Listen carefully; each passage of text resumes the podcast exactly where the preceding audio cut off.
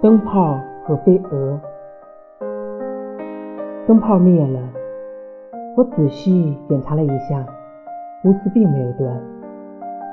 我重新按下开关，灯泡三两下又灭了。我问：“你怎么了？不开心吗？”